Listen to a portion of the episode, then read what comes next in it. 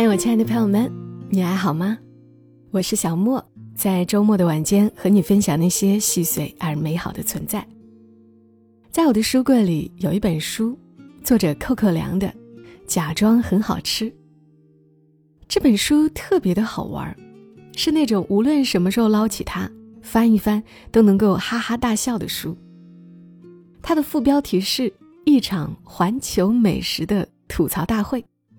很显然的，写的都是关于吃，是作者在全球各地吃到的很特别，甚至说很奇葩的饮食。柯克良的文字呢，我是分享过的。那本书《直到我们相遇》，那期节目有人还记得的吧？说的是朗勃拉邦的那场布施，还有和尚来去的故事。他的文字非常生动。我今天翻到《假装很好吃》当中的一篇，其实是随手翻到的一篇，收获了一点儿我以前并不知道的知识，我想分享给你们听一听，当做这个周末有趣的奇闻，让我们轻松一下。这篇文叫《百万富翁的穷亲戚》，我总是吃得起的。配合着这两年的健身风潮。许多高级餐厅自然也推出了主打健康的食材。当年甘蓝流行的时候，去欧美国家看看，所有时髦女郎的餐盘上都有那么红红的一小堆。后来又流行藜麦，大只佬和排骨精又纷纷夸奖藜麦多么好吃。进展到二零一六年，如果要显摆自己精于饮食又管理身材的格调。进一家高级的有机的餐厅，就应该直接问侍者：“请问有棕榈星沙律吗？”棕榈星还是有一定吃度的，它像一种特别脆、特别脆的嫩笋，散发着一点点难以捕捉的甜蜜气息和独特清香，可以说是很精巧的食材。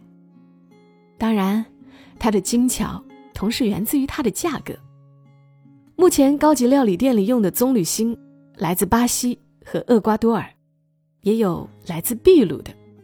总之，是南美亚马逊河流域，是考恩特棕榈树的树茎内芯。过去都是用野生的，因为砍伐严重，后来就都用种植的了，像蔬菜一样种。棕榈树长到两到三年的心是最好吃的，老了就又硬又渣。但是这个被割掉心的棕榈树呢，它也就不长了，什么棕榈油啊、棕榈衣呀，统统都得不到。种一棵树，两三年，就为了那一尺长、乒乓球粗细的一根心，贵也是理所当然。所以餐厅吃棕榈心。多半像吃松露一样，用刨的，刨出薄薄几片来，配合其他大量充门面的蔬菜，它本身又脆，刨薄了口感真的很虚空，轻轻一含就灰飞烟灭了。如果能吃到一碟按笋的切法炮制的棕榈星沙律，那才算是真正吃到它的好处。只不过那样的一盘，通常叫。百万富翁沙律，有这盘沙律供应的餐厅，尝试想象主菜是什么价格。不过事情并非无解，实在好奇的话，可以去海南或者泰国一些比较不发达的城市，去吃一种叫椰子心的东西。道理和棕榈心完全一样，毕竟椰子树是棕榈科的。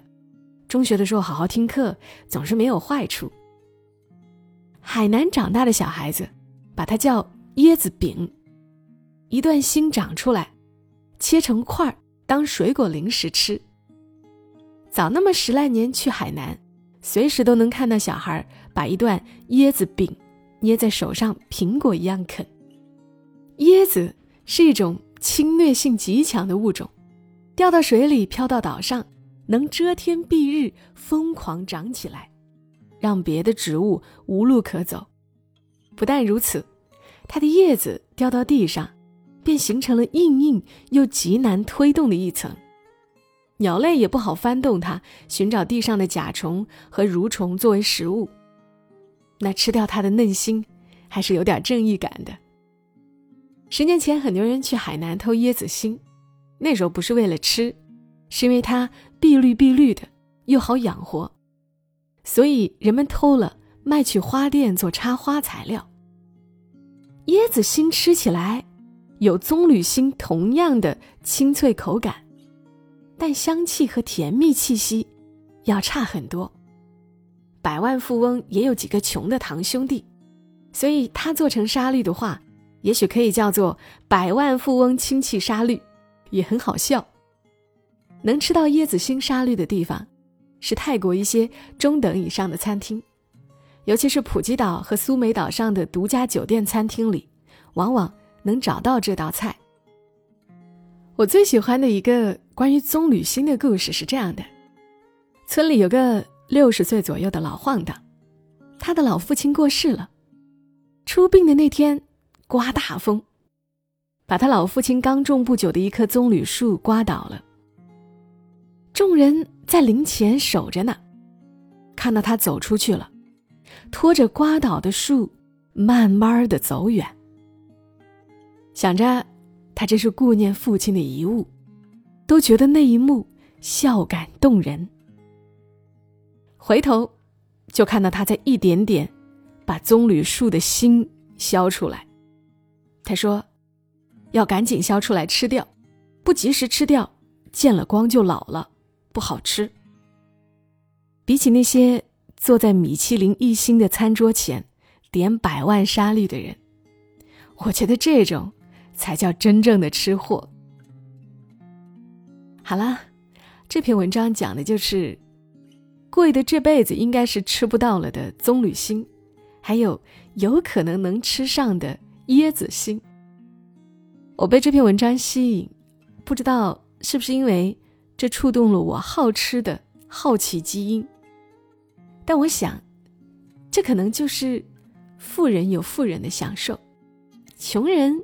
也有穷人的食物，都是自然的馈赠。在寇寇良的这本书《假装很好吃》的开篇，寇寇良说了一段我很喜欢的话。他说：“这个世界上有各种各样的人，用各种各样的方式生活着。不旅行，我永远无法遇到他们。我感激自己有过一些完美的要嫁给厨师的口舌体验。”但也从不后悔有过很多奇葩的吃喝经历。虽然他们常让我恨不得把整副消化道送去干洗，或者干脆都扔掉，换一副 3D 打印的好了。但这些经历构成了我熠熠生辉的旅行记忆。他们不是美食，不，完全不是。他们只是一次又一次的好奇心发作和被满足的过程。在这个过程里，某些版图得到扩张，壁垒被攻破，脑子里的褶皱又多了一条。这些经历告诉我，连吃吃喝喝这么日常的小事儿，都没有定论和标准，都如此异彩纷呈。那么，凭什么在人生这件大事上，却只有读书、创业、发财、买房、买车、结婚、生小孩儿？才是唯一正道。在不断旅行、不断观看的过程里，我把正确和应该的标准一再打破、重塑、再打破、再重塑。他们从最初的脆弱锋利，变成如今更富有弹性的圆融的模样。去吧，今天就去吃一下你从来没有吃过的东西。从这件事开始。去做更多你从来没想过要做的事儿吧。希望大家这一生会有更多的体验，更多的快乐。我是小莫，谢谢你的收听，祝你一夜好眠。小莫在深圳和你说晚安。